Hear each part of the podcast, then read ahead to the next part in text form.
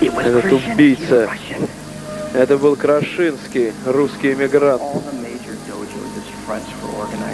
Да, они всех на свою сторону перетянули, всех бандитов. Но ничего. Что же мне теперь делать? Я не знаю, что мне делать. Они же убьют всю мою семью, а я не могу их терять. Ничего не оставалось, как только взять и переехать.